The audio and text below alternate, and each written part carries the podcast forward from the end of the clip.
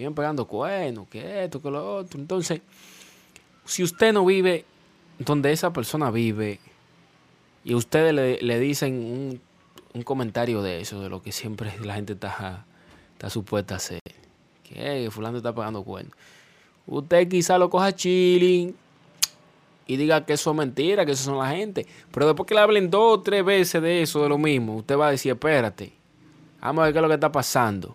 Y por ahí se va la cosa.